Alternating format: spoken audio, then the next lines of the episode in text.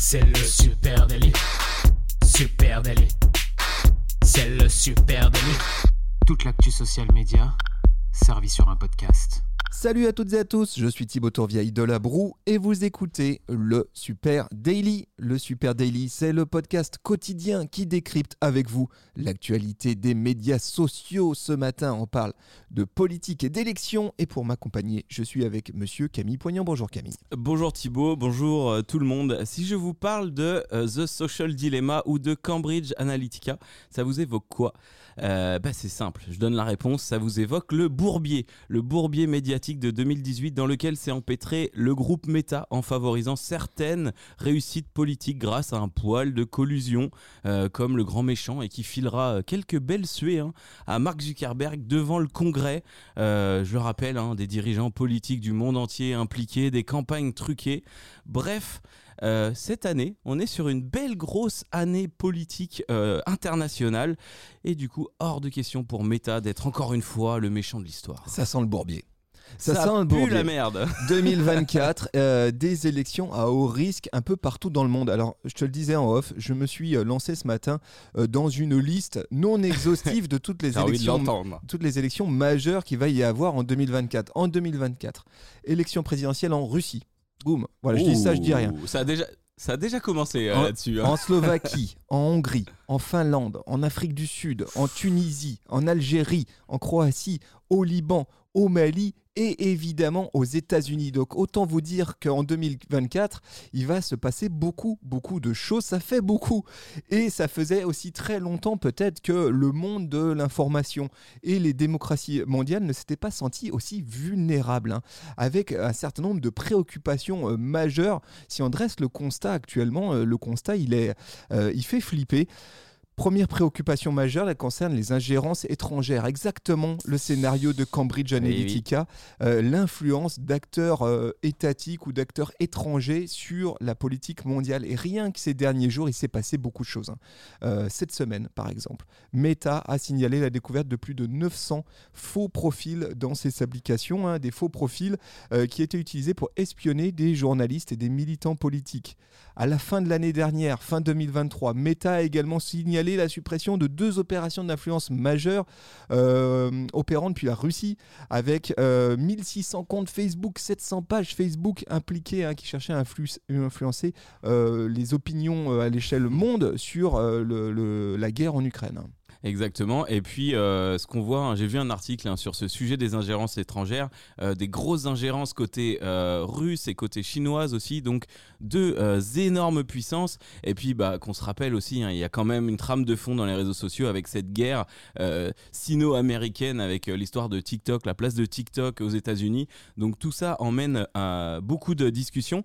Clairement, la désinformation et les campagnes de manipulation, c'est des gros problèmes sur les réseaux sociaux. On en parle euh, tout le temps. Il y a toujours des petits cas. Euh, et puis, ben, cette année particulièrement, eh ben, c'est exacerbé par l'utilisation de technologies avancées comme l'intelligence artificielle ou les deepfakes. Emmanuel Macron euh, en train de danser au milieu de manifestants. On n'imagine pas ce que ça peut donner sur une campagne comme ça. Et c'est un défi, des défis même particulièrement euh, aigus que vont devoir euh, surmonter les plateformes et pas seulement social media au passage. Et oui, et les IA, c'est la deuxième grosse préoccupation après les ingérences internationales. Eh Les IA, les deepfakes, hein, c'est énorme sujet.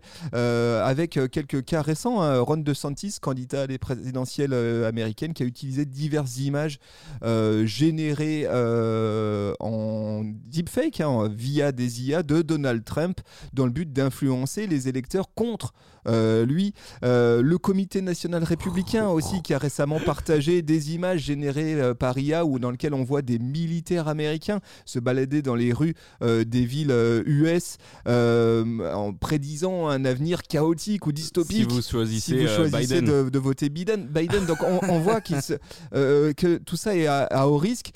Il faut quand même rappeler quelque chose, c'est qu'historiquement, historiquement, les contenus sociétaux, les contenus politiques, ce sont des pompes à engagement pour les algorithmes. Bah oui. Euh, Il y a une bonne raison pour laquelle euh, Mark Zuckerberg et ses copains sont préoccupés, c'est qu'ils ont joué avec le feu jusqu'à présent, on va dire, hein, de par leur caractère clivant.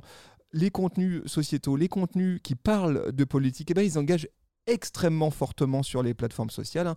On va dire que c'est quasi euh, biologique.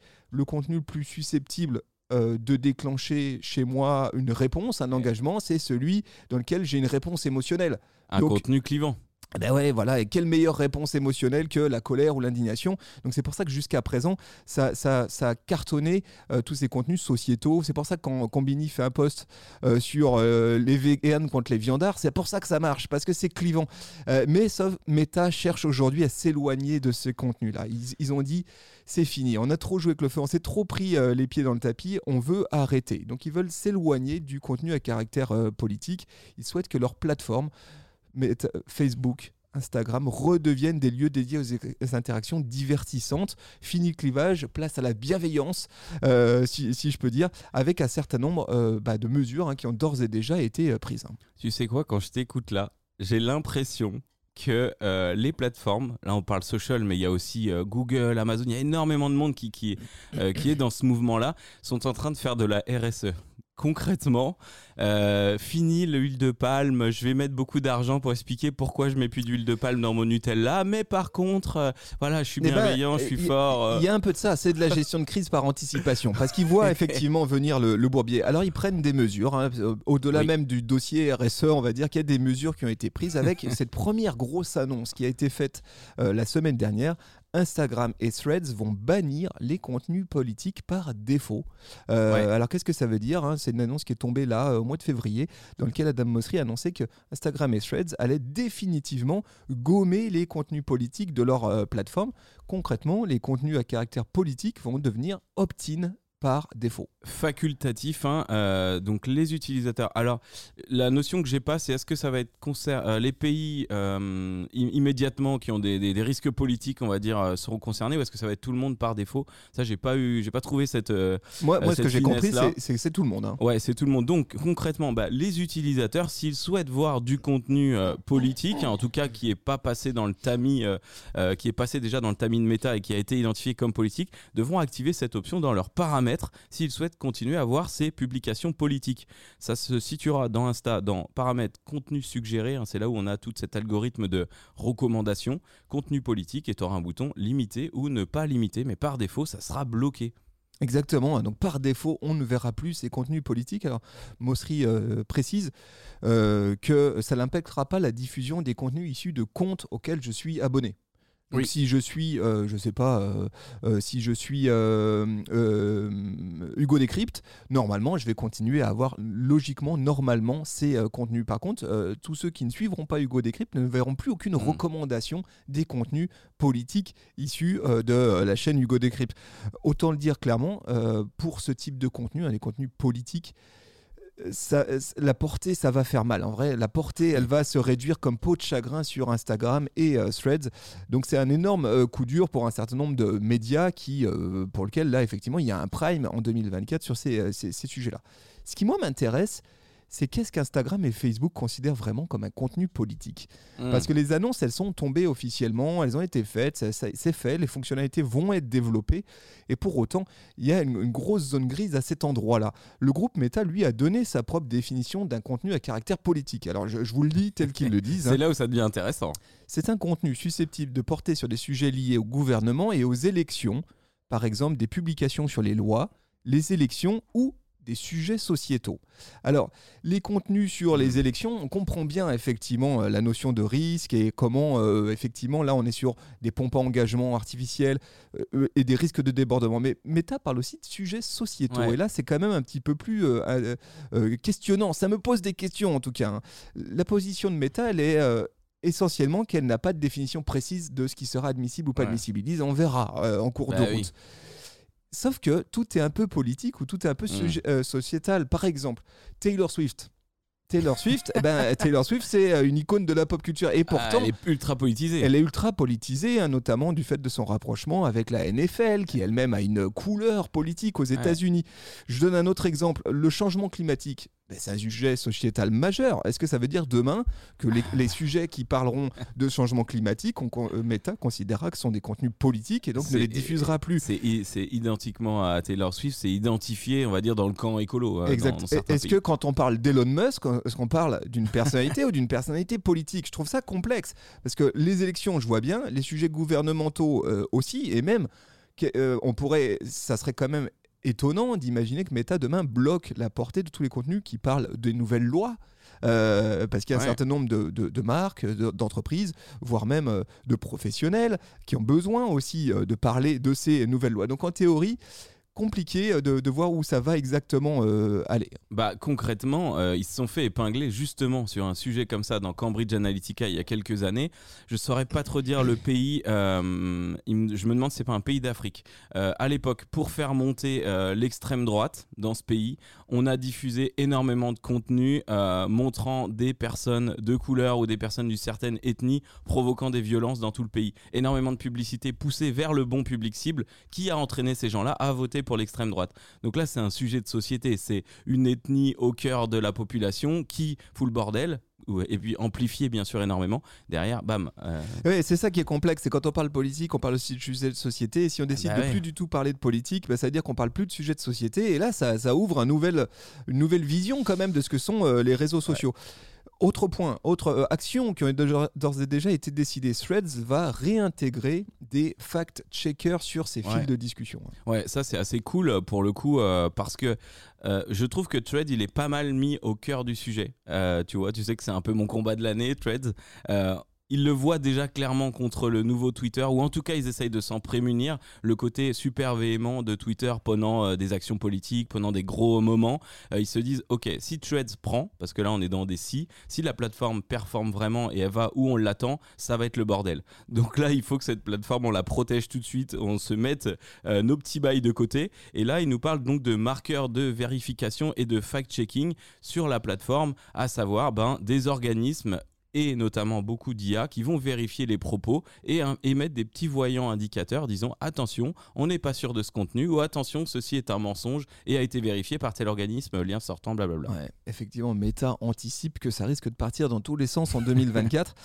Le contexte, il pose quand même un dilemme hein, pour euh, les marques et peut-être même pour les créateurs de contenu à l'avenir, en 2024, euh, à minima, euh, parce que ces dernières annonces, elles posent euh, des questions. Voilà, euh, depuis plusieurs années, euh, les marques, elles sont elles-mêmes invitées d'ailleurs par leurs consommateurs à prendre davantage la parole Position. et position sur des sujets, notamment sur des sujets sociétaux. hein. Quelques chiffres, une enquête menée par Sprout Social qui nous explique par exemple que 66% des consommateurs estiment qu'il est important que les marques prennent publiquement position sur les principales questions sociétales et politiques, Mmh. notamment l'immigration, les droits de l'homme, le racisme, etc.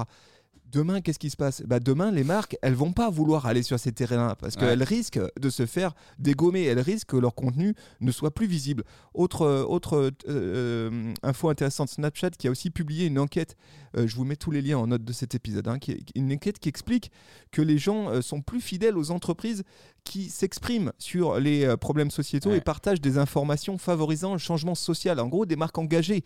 Euh, et il y en a de nombreuses. On pense à Patagonia, par exemple, qui est une marque très engagée sur des sujets de climat. Mais si demain, les algorithmes, si demain les plateformes sociales sacent euh, cette, typologie de contenu, voire ne les poussent plus, pareil, les marques risquent de euh, moins s'aventurer dans cette direction-là. Euh, pour les créateurs, pareil, douche froide énorme. Moi, je parlais tout à l'heure d'Hugo Décrypte. Tu as toute une, une frange comme ça de, de population de créateurs de contenu qui vont se retrouver face au mur et qui en 2024 vont jouer avec des pincettes.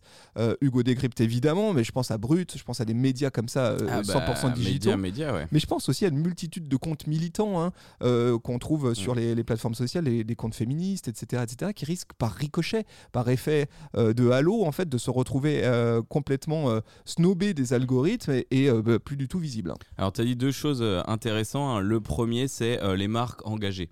Euh, un truc qui me fait réagir, et ce que tu as dit avant aussi, euh, sujet, de so- soci- sujet de société, sujet euh, sociétal, VS politique, une marque engagée pour les droits des, des humains a très bien pu mettre un post sur le premier président black de l'histoire des États-Unis, on est fier, etc., sans pour autant soutenir la campagne sur le mouvement Black de- Lives Matter, Voilà. par exemple. hein. la campagne de Barack Obama. Pourtant, si tu mets un post avec sa gueule en disant voilà ce mec-là, boum, là tu rentres dans une tranche qui est pas claire entre sujet de société et politique.